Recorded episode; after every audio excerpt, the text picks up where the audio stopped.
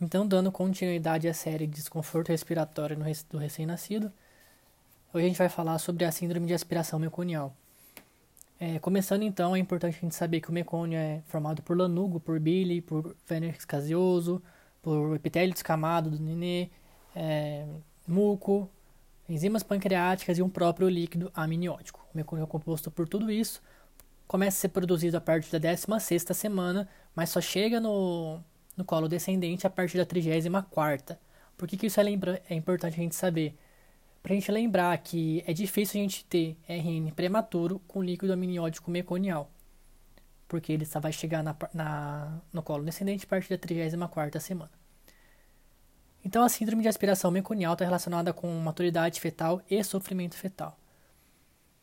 Como que acontece isso? A partir do momento que a gente tem a aspiração meconial, a gente pode desencadear algumas coisas no nenê que vão comprometer a parte respiratória dele. A gente pode inativar o surfactante no nenê, causando atelectasias, causar uma inflamação, levando a uma pneumonite química, ou até uma obstrução, levando a atelectasia e hiperinsuflação. Isso vai levar a uma hipóxia e uma vasoconstrição pulmonar. E essa vasoconstrição pulmonar está relacionada com a maior complicação da síndrome de aspiração meconial, que é a hipertensão pulmonar persistente neonatal. E pode desencadear um barotrauma, um folutrauma e até um pneumotórax.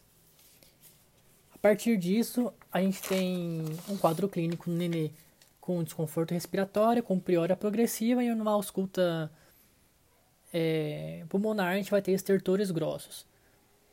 A partir disso, a gente consegue pensar num aspecto radiológico, numa alternância entre opacidades e área de hiperinsuflação, por conta da própria telectasia, é, o ar pode entrar e fica com dificuldade de sair. E no raio-x a gente vê essa parte de infiltrado, infiltrado grosseiro e, e, condensação, essas áreas de alternância, né, podendo ter até o pneumotórax. Então é importante dar uma olhadinha no raio-x em livro, em algum lugar de confiança que vocês conseguem perceber isso. Em relação a, ao tratamento, a gente tem um suporte ventilatório, antibiótico terapia, porque o mecônio é meio de cultura para crescer bactérias gram-negativas. É, e o, o surfactante aqui entra como uma maneira de ser indicado a partir do momento que você tem uma inativação do surfactante pelo próprio mecônio. Então, quando tem essa inibição endógena, é, fica indicado o surfactante, mas a literatura diz que é controversa. Então a gente fica assim terminando um breve resumo sobre síndrome de aspiração meconial. É importante ler o livro texto com mais calma, caso queira se adentrar no assunto, fazer algumas questões para fixar também. Lembrar da pneumonite química, é, que vai levar a uma infecção secundária, provavelmente. Áreas de obstrução, como eu já tinha dito, com a telectasia e áreas insufladas.